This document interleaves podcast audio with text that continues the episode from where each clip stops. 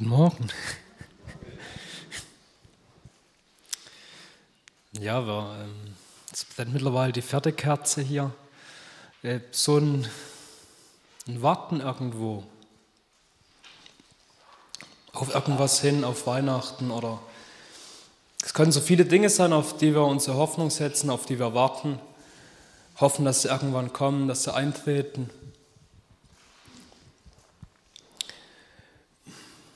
Ich möchte mit, mit zwei Bibelstellen anfangen. Und zwar mit Matthäus 1, 18 bis 25.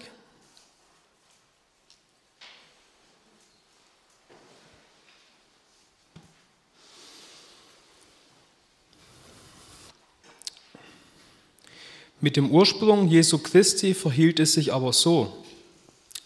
Als nämlich Maria, seine Mutter, dem Josef verlobt war, wurde sie, ehe sie zusammengekommen waren, schwanger befunden von dem Heiligen Geist. Josef aber, ihr Mann, der gerecht war und sie nicht öffentlich bloßstellen wollte, gedachte sie heimlich zu entlassen. Während er dies aber überlegte, siehe, da erschien ihm ein Engel des Herrn im Traum und sprach, Josef, Sohn Davids, Fürchte dich nicht, Maria, deine Frau, zu dir zu nehmen, denn das in ihr Gezeugte ist von dem Heiligen Geist. Und sie wird einen Sohn gebären, und du sollst seinen Namen Jesus nennen, denn er wird sein Volk erretten von seinen Sünden. Dies alles geschah aber, damit erfüllt wurde, was von dem Herrn geredet ist durch den Propheten, der spricht, siehe, die Jungfrau wird schwanger sein und einen Sohn gebären und sie werden seinen Namen Immanuel nennen, was übersetzt ist, Gott ist mit uns. Josef aber vom Schlaf erwacht, tat, wie ihm der Engel des Herrn befohlen hatte, und nahm seine Frau zu sich. Und er erkannte sie nicht, bis sie einen Sohn geboren hatten, und er nannte seinen Namen Jesus. Hier sehen wir etwas die Perspektive mehr vom vom Josef aus. Und in, in Lukas 1, 26 bis 38, da haben wir die Perspektive mehr aus der, aus der Sicht von der Maria. Will ich auch noch lesen. Lukas 1, 26 bis 38. Im sechsten Monat aber wurde der Engel Gabriel von Gott in eine Stadt von Galiläa mit dem Namen Nazareth gesandt zu einer Jungfrau, die einem Mann namens Josef aus dem Haus Davids verlobt war. Und der Name der Jungfrau war Maria. Und er kam zu ihr hinein und sprach, sei gegrüßt, Begnadete, der Herr ist mit dir. Sie aber wurde bestürzt über das Wort und überlegte, was für ein Gruß dies sei. Und der Engel sprach zu ihr, fürchte dich nicht, Maria, denn du hast Gnade bei Gott gefunden. Und siehe, du wirst schwanger werden und einen Sohn gebären, und du sollst seinen Namen Jesus nennen. Dieser wird groß sein und Sohn des Höchsten genannt werden. Und der Herr, Gott, wird ihm den Thron seines Vaters Davids geben. Und er wird über das Haus Jakobs herrschen in Ewigkeit. Und seines Königtums wird kein Ende sein. Maria aber sprach zu dem Engel, wie wird dies zugehen? Da ich von keinem Mann weiß.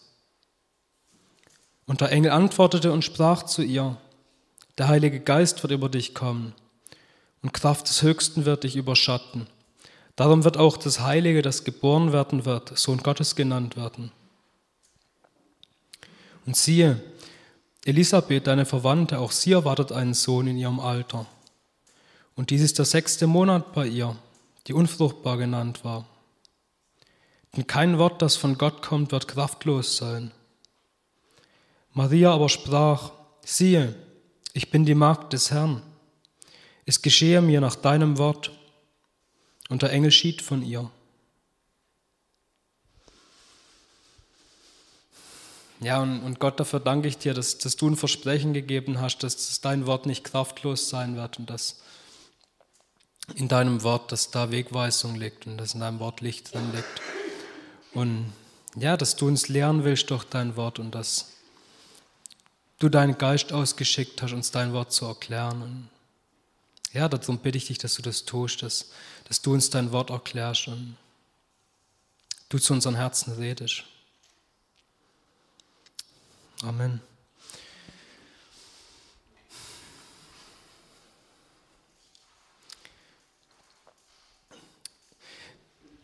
Hier ist die Geschichte von, von dem, wie es dazu kam, dass dann Jesus irgendwann mal auf die Welt kam, wie das, wie das angefangen hat. Und ich, ich meine, wir haben da ganz klar eine Parallele zu, zu uns. Mm. Der Geist Gottes, der trifft auf Fleisch. Und es entsteht was Neues daraus. So ist doch auch unsere Wiedergeburt. Der Geist Gottes, der trifft auf Fleisch und da entsteht was Neues daraus. Und ich habe mal hier in der Geschichte mal ein wenig Parallelen gesucht, die wir, die wir drin sehen können, wo wir, wo wir selber unser, unser Leben drin sehen können in der Geschichte, wie, wie Jesus in die Welt hier gekommen ist. Ich glaube, ein Fehler, den wir oft machen, wir sehen Jesus als so fern, so, ja, da war Gottes Sohn und ähm, als ob es mit unserem Leben gar nicht so wirklich was zu tun hat, so das ist ah, weit über allem, was wir irgendwie uns vorstellen können. Ja, das ist es, er war Gottes Sohn, aber er war nie weniger als Gott. Aber er hat nie mehr aus sich gemacht und nie mehr hier auf der Welt gelebt als ein ganz normaler Mensch, der in Verbindung steht mit dem Geist Gottes vollkommen. Und dadurch wird das ganze, die ganze Geschichte von Jesus wird sehr, sehr nah für uns. Weil wir genau den gleichen Startpunkt haben. Fleisch, das in Begegnung kommt, in Verbindung kommt mit dem Geist Gottes. Und daraus entsteht was Neues. Das ist bei Jesus passiert. Ich meine, Jesus wird beschrieben in der Stelle, der Erstgeborene unter vielen Brüdern. Der Vers, der zeigt die Nähe zwischen Jesus und unserem Leben. Ein anderer Vers heißt, das Weizenkorn, das in die Erde fällt und viel Frucht bringt. Ja, wenn ein Weizen sät, was wächst dann? Weizen. Klar. Auch der Vers zeigt uns die Nähe nicht, ja, das ist was ganz anderes, sondern nee, es ist, wir sind von der gleichen Art wie Jesus. Und deswegen können wir auch in der Geschichte von Jesus ein so großes Vorbild für uns sehen, weil die Distanz, die wir da manchmal sehen, das ist unser Kleinglaube, die die, die Distanz schafft und die uns sagt, ja, das ist weit, das braucht man gar nicht versuchen, da, ist, da kommt man eh niemals hin. Und ähm, wir resignieren, weil wir nicht den Glauben haben, dass das dass wirklich was Neues in uns drin entstanden ist.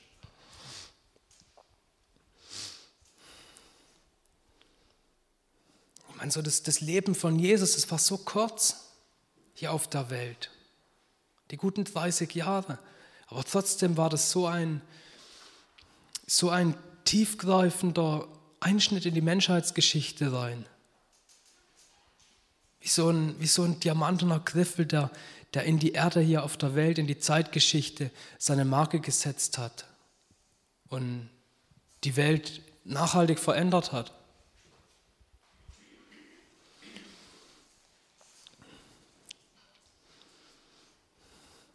Mal so als erste Frage, was passiert, wenn genau das, der Geist kommt und das Neue in uns erweckt? Wir eine komplett neue Schöpfung sind in Jesus. Was, wie reagieren wir darauf? Wie gehen wir mit dem Neuen um? Wir sehen hier die Geschichte von Eltern, die sich liebevoll um ihr Kind kümmern. Sie tun das Beste. Das Beste, was sie da hatten, war, war eine Krippe zum ihr, ihr Kind reinlegen. Und rein menschlich gesehen, eine Krippe, das ist doch das niedrigst Vorstellbare. Das ist das, was maximal unter meiner, meiner, meinem Einfluss ist, unter meiner Gewalt steht. Also das Viech gehört ja schon mal mir, das da dran steht in der Krippe. Und erst recht das Futter, das ich da reinwerfe, bestimmt doch 100% ich, was da passiert. In der Krippe drin.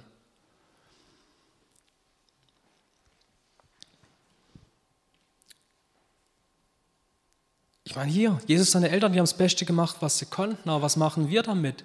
Mit dem Geschenk, das Gott uns gibt, mit dem neuen Leben, das da entsteht. Machen wir da das Beste draus, was wir können?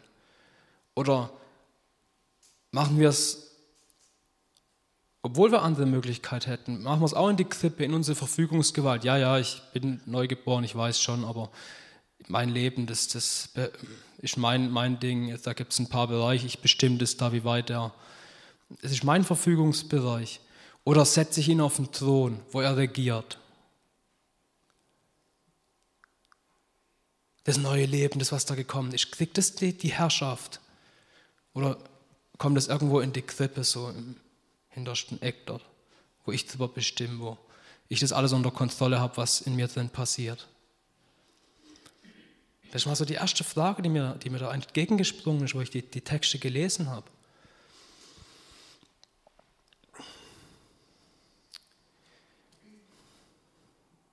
Dann gibt es von, von den Eltern gibt's so ein paar einzelne Punkte, die, ich da, die, die mir aufgefallen sind.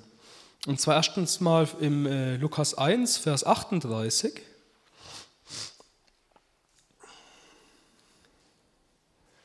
Maria aber sprach, ich bin die Magd des Herrn, es geschehe mir nach deinem Wort. Und der Engel schied von ihr. Das war der Start von dem Ganzen.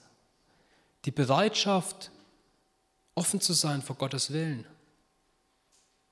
Okay, Gott, du hast gesprochen, so soll es passieren. Ich habe da nichts entgegenzusetzen. Ich habe da keine Einwände, obwohl es hier in der, gäbe da Einwände dagegen ja, nee, wart doch, bis wir verheiratet sind, sonst was denken die Leute, was, man könnte so viele Sachen hier finden, was es alles für gute Gründe gibt, die für irgendwelche Alternativvorschläge für Gott zu liefern, was anders gemacht werden könnte. Sie sagt, okay Gott, das, was du willst, das will ich auch, das, das soll passieren. Und so beginnt ja auch die Wiedergeburt. Wir geben unser Einverständnis, dass Gott was Neues in uns drin schaffen darf. Er macht das nicht gegen unseren Willen. Das ist der, der Start, dass wir unser Einverständnis geben.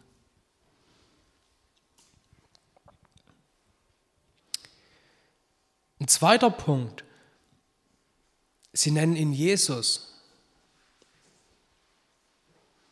Und das ist eine Frage, die wir uns stellen können. Wie, wie, wie nennen wir denn das, was da Neues in uns drin geschaffen worden ist? Und ich meine, bei uns haben manchmal die Namen nicht ganz so die tiefe Bedeutung, die wir denen geben, aber wenn wir in der Bibel drin lesen, da haben die Namen oft eine viel, viel tiefere Bedeutung. Die geben einer Sache eine, eine, eine ähm, ja, die beschreiben eine Sache. Die beschreiben die Art von einer Sache, die beschreiben einen Mensch, die beschreiben Eigenschaften. Und mein, was heißt der Name? Der heißt Gott rettet. ja, wenn mir Gott begegnet, wenn Gott da was Neues schafft, dann soll ich es auch so nennen, dann soll ich es so bezeichnen. Ja, das ist die Rettung von Gott. Nicht meine, nicht meine Leistung, nicht das, was ich da geschaffen habe, sondern Gott. Gott rettet, Gott hat was vollkommen Neues geschaffen. So nenne ich das, das, was in mir drin besteht, entsteht. Die Errettung von Gott. Das ist das, was den neuen Mensch aus mir macht, in mir drin schafft.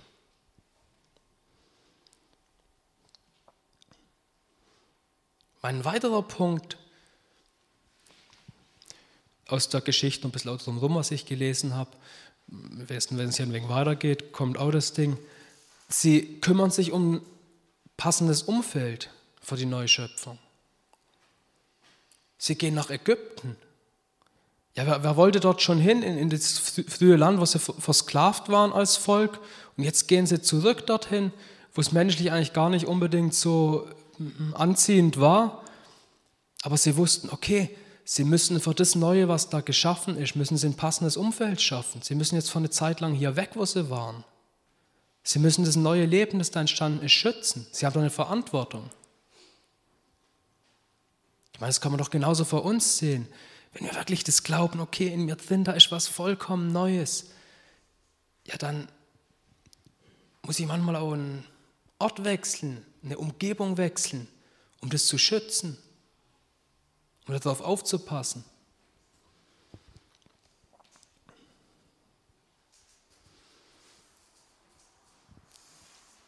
Ein weiterer Punkt, so das über dem, den ganzen Punkt eigentlich auch von vorher, dass die Eltern von Jesus, Wir, wir können das so als das, wie soll man es sehen? In uns drin entsteht was Neues. Wir sind eine neue Person, aber gleichzeitig ist schon auch noch was da, das irgendwo dann Entscheidungen trifft, so. Und möglicherweise noch nicht zwingend genau dem entsprechen, was da Neues entstanden ist. Und ich glaube, in dem Bereich, da können wir für uns einfach dann auch die Eltern sehen von Jesus. Wir haben da auch eine Verantwortung für das Neue. Und das sehen wir bei den Eltern von Jesus, die haben die Verantwortung wahrgenommen. Auch Josef, der eigentlich ja nicht mal der Vater war, der hat die Verantwortung wahrgenommen, sich darum zu kümmern, hat sich zur Aufgabe gemacht, okay, das Leben, was da entstanden, ich stehe dahinter, ich unterstütze das, ich fördere das.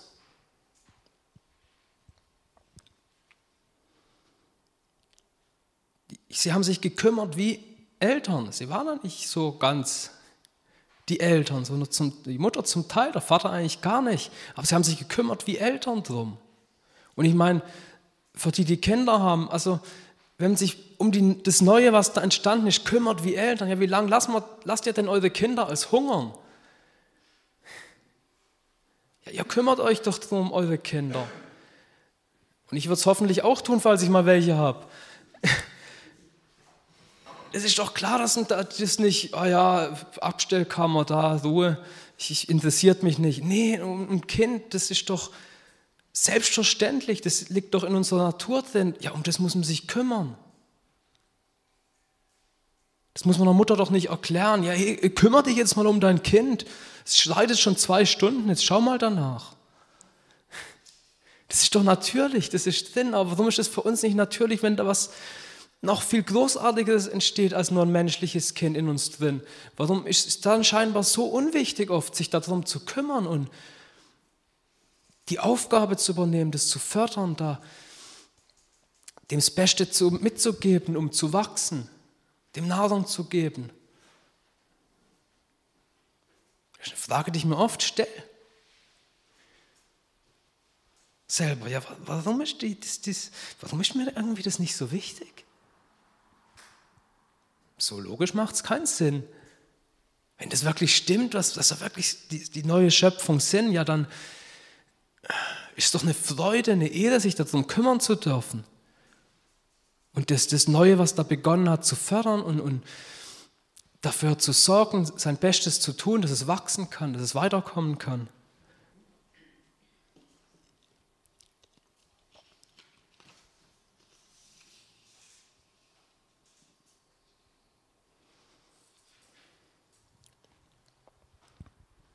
Ein weiterer Punkt aus dem Text daraus ist eine Frage, die Maria stellt. Und zwar, das ist im Lukas 1, Vers 34. Maria aber sprach zu dem Engel, wie wird dies zugehen, da ich von keinem Mann weiß? Da stellt sie eine Frage, ja, ich sehe da menschlich nicht die Möglichkeit dafür, wie, wie soll das funktionieren? Wie soll das gehen? Und ich glaube, das ist eine Frage, die wir uns selber auch oft stellen. Ja, wie soll das gehen? Ja, wie, woher soll ich die Kraft nehmen für dies und jenes? Wie soll ich das hinkriegen?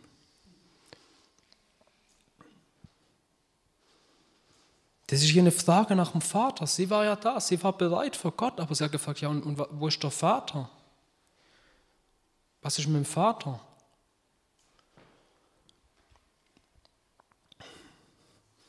Und ich denke, das ist auch eine Frage, die, die tief in uns drin liegt. Da ist, da ist ein, im Kern in uns drin eine Frage nach einem Vater, die aktiv ist, die beantwortet werden will. Was ist mit dem Vater? Was ist, ja, wie, wie, soll das, wie soll das passieren? Wie soll das wie soll ich, wie soll ich leben, sage ich jetzt mal so. Das ist eine Frage, die an Vater gerichtet wird. Das ist eine Frage, die eigentlich nur ein Vater beantworten kann. Die Art Bestätigung. Ich meine, wir alle haben irgendwo mal so angefangen, dass ein Vater seinen Willen ausgedrückt hat, ein gewisses Ja gegeben hat zu unserem Dasein mehr oder weniger bewusst.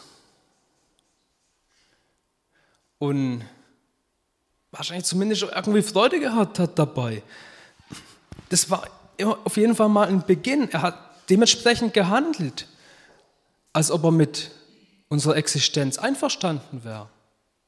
Ich weiß, unser Vater.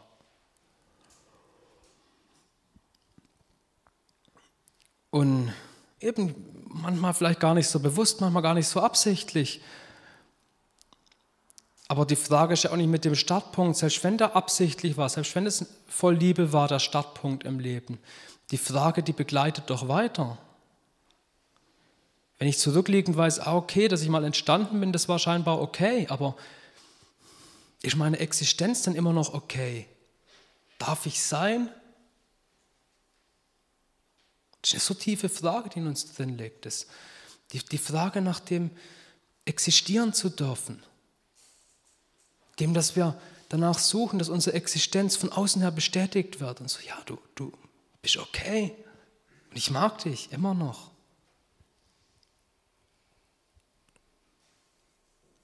Und möglicherweise hat sogar Freude an mir, mein Vater.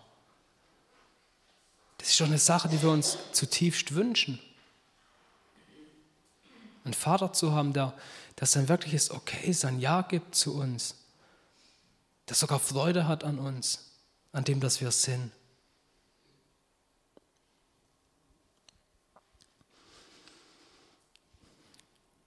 Und ich glaube, egal wie gut unser leiblicher Vater ist,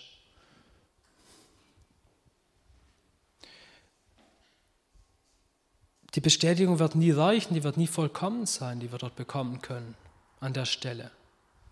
Da wird immer ein Rest von der Frage zurückbleiben. Wir leben in einer Welt, die gefallen ist. Wir leben in einer Welt, wo wir Menschen nicht vollkommen miteinander umgehen und nicht vollkommen unserem Gegenüber geben können, was der andere eigentlich braucht, was der andere im tiefsten angelegt ist. Ich meine, was passiert, wenn die Bestätigung nicht da ist? Manche fangen an zu kämpfen drum, Leistung zu bringen, sich anzustrengen, irgendwann in der Hoffnung, dass eine Bestätigung von dem Vater kommt. Möglicherweise ist der Vater schon gestorben, aber der Kampf ist immer noch da um Bestätigung, drum irgendwo ein Okay herzukriegen. Du bist okay, du bist angenommen, du bist gut. Es gibt so viele Menschen, auch hoch erfolgreiche Menschen, besonders im beruflichen Umfeld, die eigentlich nur auf das Aussehen irgendwann mal von einem Vater zu hören, hey, ich bin zufrieden mit dir, du bist okay. Andere haben resigniert.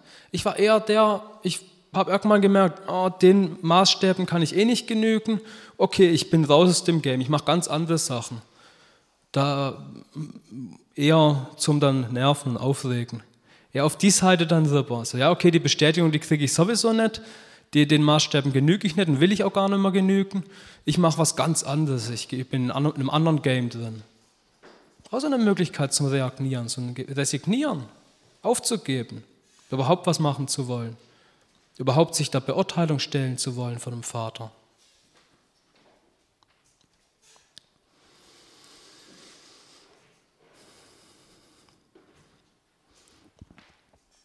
Und ich meine, da da kommen wir hin, wenn wir das neue Leben mit Gott sehen, was für hohe Ziele Gott für uns gesteckt hat, was für hohe Berufung Gott für uns gesteckt hat.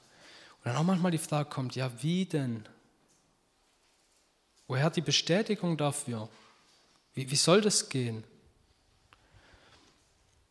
Mal mitzusitzen an Gottes Wächter, Gottes Zeuge zu sein, wie es die letzten zwei Wochen darum ging. Vielleicht kommt dann, ja, wie soll ich das denn? Wie soll das, wie soll das klappen? Wie soll das gehen?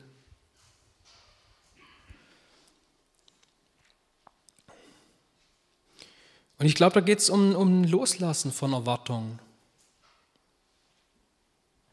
die wir an Menschliches richten. Ist immer noch schön, wenn wir menschlich was bekommen, was,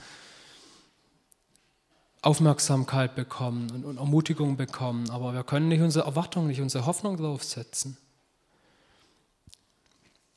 Und die Antwort, die Maria bekommen hat, die steht im Lukas 1, Vers 35. Und der Engel antwortete und sprach zu ihr, der Heilige Geist wird über dich kommen und Kraft des Höchsten wird dich überschatten. Darum wird auch das Heilige, das geboren werden wird, Sohn Gottes genannt werden. Da hatte sie die Antwort und das ist auch die Antwort für uns. Die wirklich tiefe Bestätigung für unser Dasein, für die neue Schöpfung, die Gott in uns macht, das eigentliche neue Ich, mit dem wir uns identifizieren dürfen, wirklich sagen, okay, das ist das wirklich, wirklich das Ich, nicht das menschliche, vergängliche, wo nicht in seinem Leben nicht das gekriegt hat, was es eigentlich braucht, das, was es sich eigentlich wünscht, sondern die Neugeburt in Jesus drin, das ist das eigentliche Ich. Das ist der Sohn Gottes, der da entstanden ist. Da kann ich mich festhalten, und anfangen zu glauben, okay, das ist doch das wirkliche, reale Ich. Das ist realer als das, was vergeht. Kann da mein Glauben reinsetzen.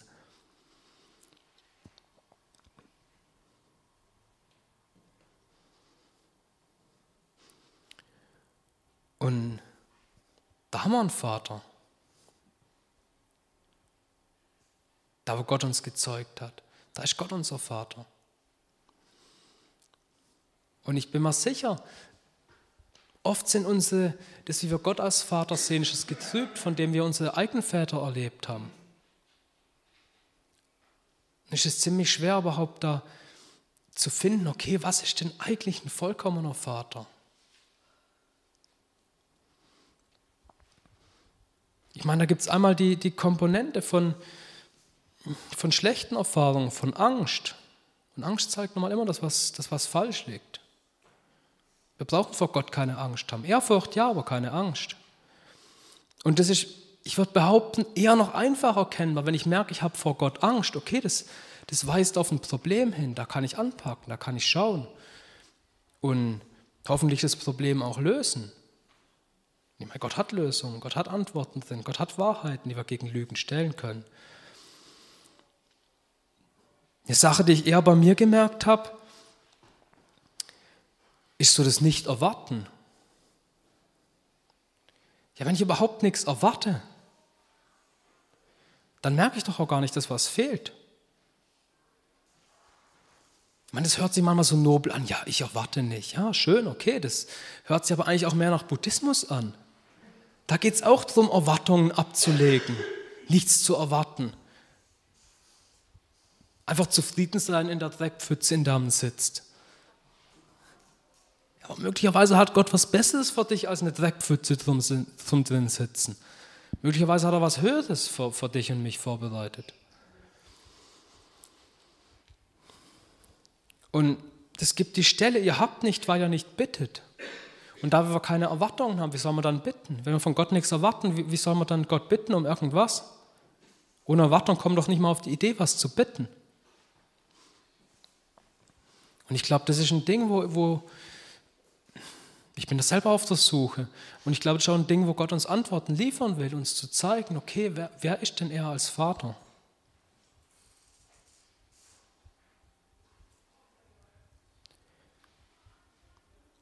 Ich meine, so, so Fragen, die, die an Vater oft gestellt werden, so, ist er, ja, ist er überhaupt da? Ist er physisch da? Ist er emotional da? Liebt er mich? Oh Gott hat uns seine Liebe gezeigt in seinem Sohn. Zeigt er dir seine Welt? Das ist auch eine Aufgabe vom Vater, dir eine, eine Sicht auf die Welt zu geben. Ich denke, Gott hat da einen guten Job gemacht. Uns, uns einen guten Leitfaden für, eine, für, für die Welt in, in, in, mit, mit Augen von der Wahrheit zu sehen, an die Hand gegeben mit seinem Wort. Kann was gut genug sein für ihn? Ja, die Ansprüche, die hat Jesus erfüllt und hat uns befreit von der Last, Ansprüche zu erfüllen.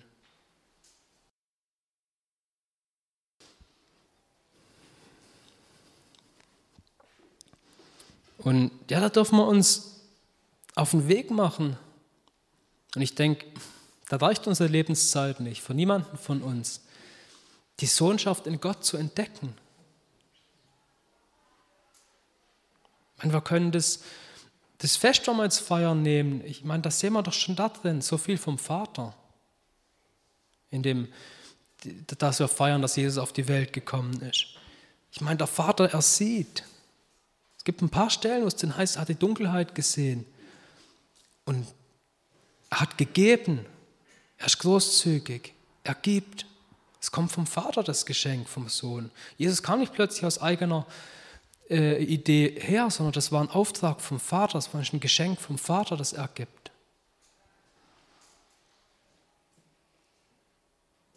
Er lässt sich finden. Werden wir ihn suchen. Wir müssen nicht um seine Aufmerksamkeit kämpfen. Er lässt sich finden. Er ist uns nahegekommen im Sohn. Wer den Sohn sieht, sieht den Vater, wie es an der Stelle heißt.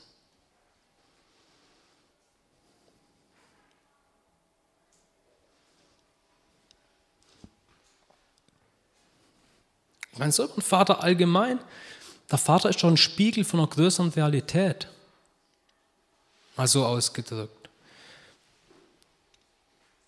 Er widerspiegelt uns mit seiner Erziehung, mit kurzfristigen Konsequenzen, langfristige Konsequenzen, die unser Handeln haben, hat, wenn wir es fortführen. Das ist schon mit einer Aufgabe vom Vater. Er zeigt uns durch sein Handeln eine größere Realität, die wir noch überhaupt nicht wahrnehmen, die dahinter steht. Das ist mit einer Aufgabe, die ein Vater hat und die Gott übernimmt, indem dass er sich um uns kümmert, uns durch Zeiten führt, die sich manchmal gar nicht so bequem anfühlen. Aber er weiß, wie er dein Herz bewegen muss, dass er dich dorthin bringt, wo ein guter Weg weitergeht.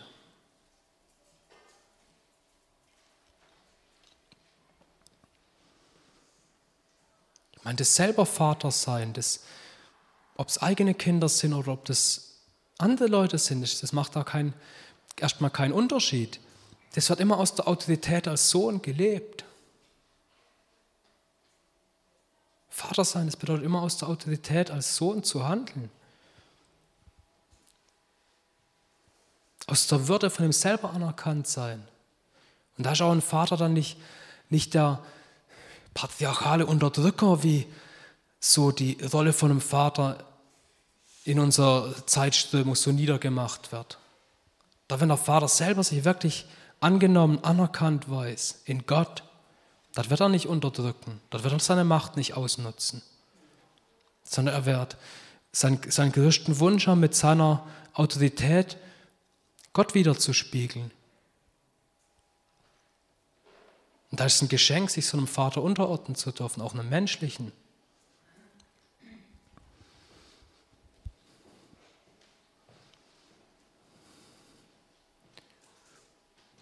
Und ja, so Vater, das ist so eine, so eine Konstante, eine Tiefe, die da drin liegt.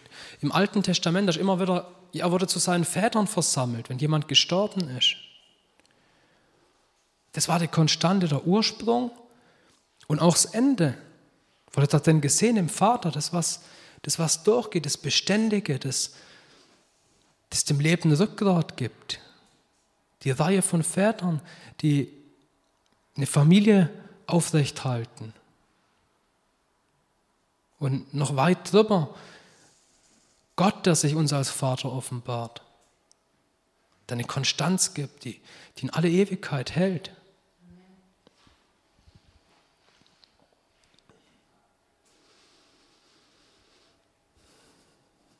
Gott hat uns vorherbestimmt, vor Grundlegung der Welt. Er hat uns gezeugt in der Neugeburt, in dem, was, in dem das Jesus auch auf die Welt gekommen ist, er durch einen Geist gezeugt worden ist, genauso wie er. Wir sehen das in dem Bild. Er bestätigt uns, wie auch Jesus bestätigt worden ist, nach seiner Taufe. Das ist mein geliebter Sohn, an dem ich wohlgefallen habe. Wie es über uns heißt, der Geist gibt Zeugnis, dass wir Kinder Gottes sind. Zusammen mit unserem Geist, da entsteht eine Übereinstimmung, die uns Bestätigung gibt in unserem Alltag drin. Da ist ein Vater da, guter Vater vollkommener Vater.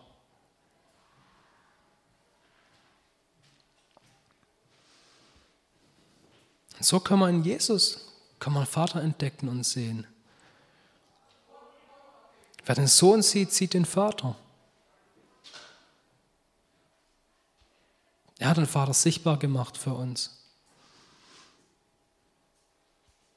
Ja, und da darf man in dem, in dem Weihnachtsfest, wo manchmal irgendwie der Vater gar nicht so im Blick ist, da ist alle Augen sind auf den Sohn. Ich meine, das ist Gut, es ist wichtig. Jesus ist wert, angebetet zu werden. Ganz ohne Zweifel, aber trotzdem steht eine Konstante dahinter. Jesus war nur 30 Jahre auf der Welt, aber der Vater, der ist ewig, der hat das Ganze, was da passiert, die ganze Zeitgeschichte, er gibt ihm die Konstanz. Er steht dort dahinter. Oft übersehen von uns. An konstante Dinge gewöhnt man sich so gern. Sie werden selbstverständlich und werden nur mal wahrgenommen irgendwann.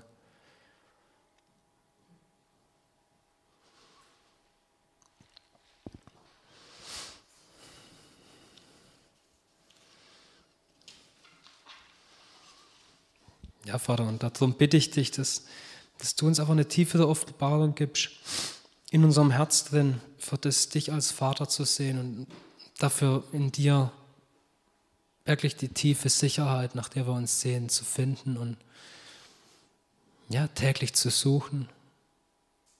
Und ja, dass wir die Verantwortung übernehmen für die Neuschöpfung, für das neue Leben, das du in uns reingelegt hast und uns dann mit einer Liebe von Eltern drum kümmern und, und, und das Neue, was du da geschaffen hast, das, was dein Sohn ist, das, was deine Tochter ist, wir das unterstützen beim Wachsen, dass wir das zu unserer Lebensaufgabe machen. Ja, ich danke dir, dass das gute Auswirkungen hat für unser Leben hier und jetzt, dass es gute Auswirkungen hat für unser Leben in der Ewigkeit. Du willst uns reichlich belohnen. Und ich danke, dass wir da einen, einen tiefen Sinn finden können für unser Leben. Danke, dass du so gut bist, dass du so großzügig bist. Amen.